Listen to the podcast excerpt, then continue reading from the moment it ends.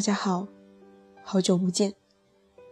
这几天因为我从一个城市到了另外一个城市，少更了几天，还望大家见谅。也是从今天开始，慈山西播客的节目做一些略微的改动，希望大家会喜欢。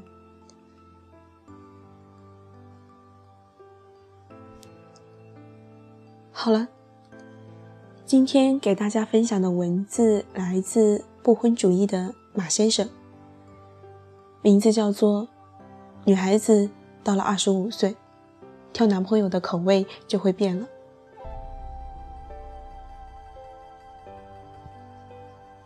前几天和朋友吃饭，男人嘛，话题自然离不开女人。其中一个在回程的路上就说到了他的，可能也是很多男生的困惑。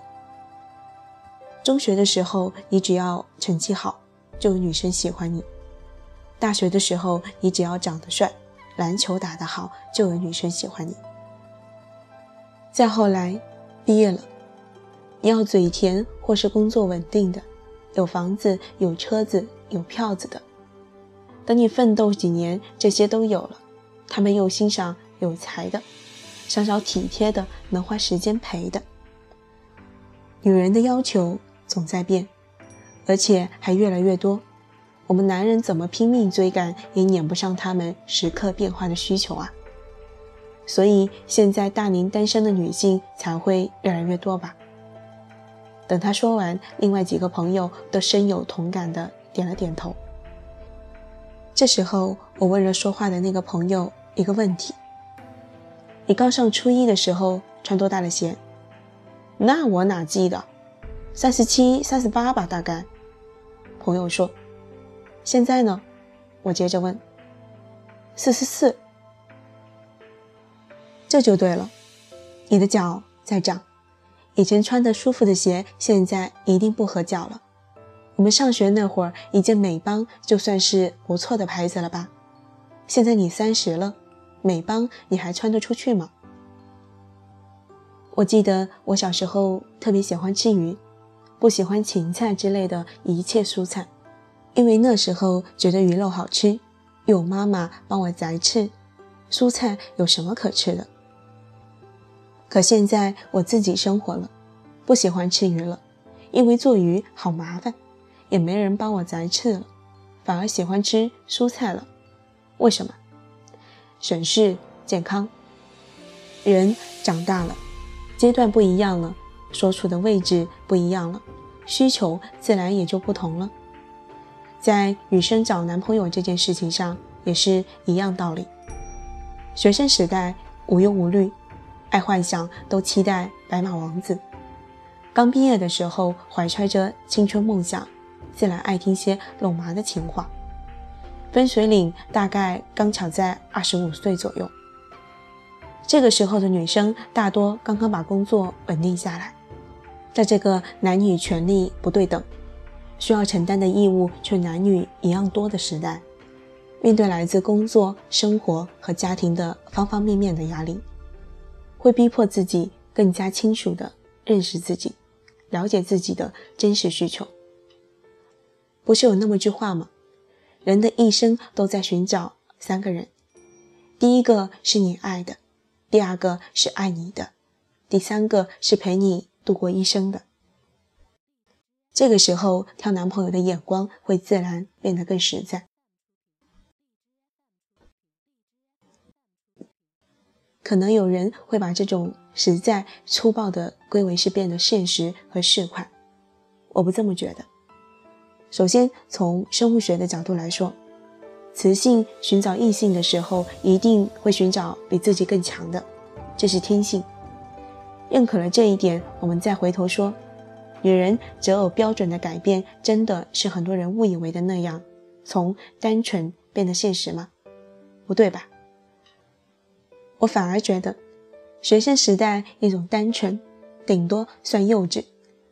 那时候的女生之间还会暗自攀比，谁的男朋友更帅，谁男朋友成绩更好，谁男朋友更舍得给自己花钱。反而成长到了一定阶段，知道自己要什么了，挑男朋友的标准变得简单了，一个可以牵手度过一生的人罢了。可能因为各自的需求有所差异，但你不能否认，起码这个标准变得明确了。这不就是更实在了吗？我有个高中同学，长得很好看，就是性格有点泼辣。上学那会儿，他从来也不避讳自己将来要找个有钱人这个远大抱负，可是最后却嫁了一个在同一家企业上班的、各方面都挺普通的同事。参加他婚礼的时候，就有人特不理解地问他，为什么会嫁给他？很多人都知道，当时他身边可有不少富二代和年轻有为的大好青年在追他。怎么最后挑来挑去，挑到这么个看起来这么平凡的同学？说完，大伙才明白，才不是玩够了要找个老实人嫁了这种俗套的原因。他因为兴趣，利用业余时间，在一个听说挺牛逼的咖啡师那里学艺。可是几堂课之后，才发现那个老师脾气乖戾，甚至到了有点变态的程度，动不动就摔东西打人。学员都挺怕他的。那个咖啡师不允许学员上课的时候拿手机，但有一次同学因为第二天要参加一个活动，必须用手机跟那边沟通，所以提前跟咖啡师打好了招呼。他当时也同意了，可也不知是忘了还是故意的。在他掏出手机回信息的时候，咖啡师勃然大怒，直接扔板擦砸了他的头。还骂了一堆操爹操妈的难听的话，让他滚，把他拽了出去，甚至还要拿凳子继续砸他。好在他躲开了。他再泼辣坚强，毕竟是个女生，一下子就懵了，愤怒、委屈。第一反应当然是给自己的男朋友打电话，可是还没等开口，电话那边一句“我在开会，有点忙”。晚点给你回，就挂了。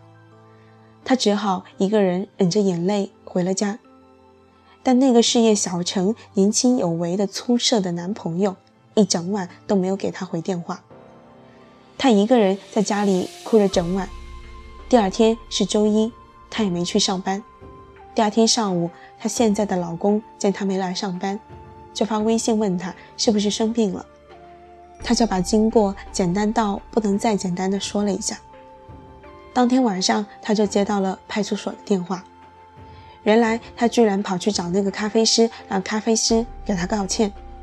那个奇葩咖啡师怎么可能会照做？后来自然大打出手。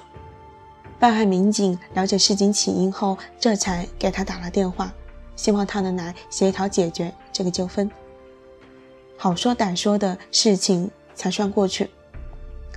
哭笑不得的同时，回去的路上，他那句“我就见不得你受欺负”，也让他很是有些感动。后来又发生了一些小事，一方面是出色男朋友的忙，一方面是总在第一时间站出来不让他受欺负的现任老公。终于在某天，他忽然意识到自己。发生了什么事？第一时间想到的不是男朋友，而是他，因为他不会让我有受欺负的时候。她最终决定跟男朋友分手。她知道他分手以后，这才鼓足勇气，第一次正式跟他表白。她接受了他的追求。在一起一年多，她彻底明白了一件事。这个男人虽然不是自己曾不止一次说过要嫁的有钱人，但却是他值得也愿意托付一生的人。当女生成长到了一个阶段，心智更成熟的时候，也许只要一件小事的触发，就可能决定自己未来要和什么样的人过一生。就如我那个朋友一样，可以时刻保护自己不受委屈的这样一个人。就打破了他一直挂在嘴边的嫁个有钱人过富太太人生的想法。别总抱怨什么女人善变、琢磨不透或者变得现实了。先问问自己有没有守护好他的决心勇气和担当吧。想起了前几天在腾讯新闻上看到的一个事：浙江一处老宅坍塌，屋子里天旋地转，吓得妻子直往被窝里钻，老公也吓坏了，却本能地护住妻子。丈夫的身体不仅承受了成百上千块瓦砾堆重量，还被房梁压住了双腿，动弹不得。他死死护住了妻子。次日早上，被丈夫护住首先获救的妻子，甚至能在消防官兵的搀扶下自行走出废墟。我想，大概他们感受到的是同一种被保护着的幸福吧。好了，今天的故事就分享到这里。关于刚才所说的改版的问题，在这里我重新再说一遍。十三溪播客的节目从本周起，每周的周一、周三、周五、周日更新一期，其他时间则在喜马拉雅上更新小西京最近所写的连载小说。名字叫做《从开始就微妙的缘分》。如果大家想听，欢迎移步喜马拉雅。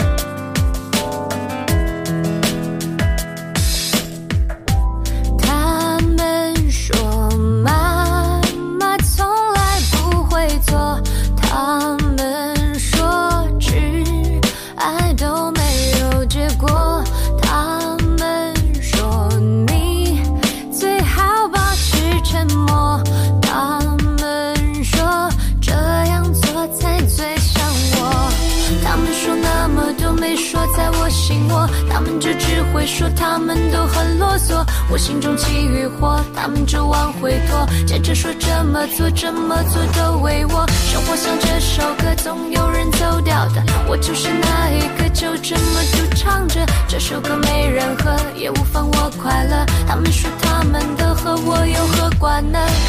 他们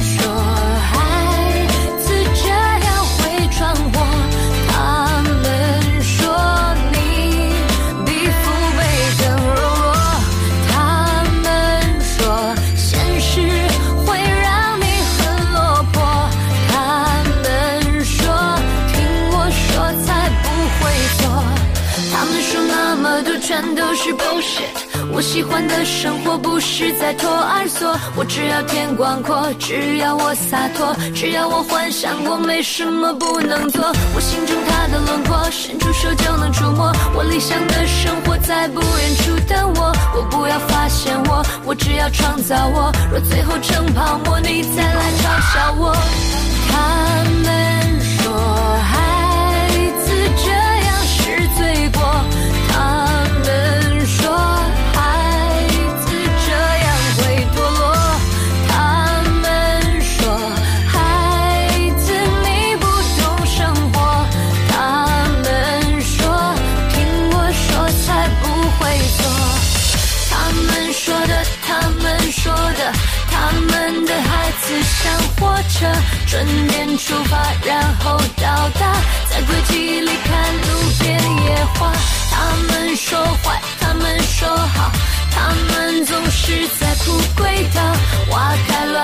铲去野草，告诉你这里不能奔跑。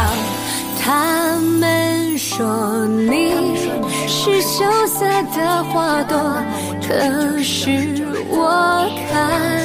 到对岸的渔火，他们说你是娇柔的花朵，可是我知道我要怎么做。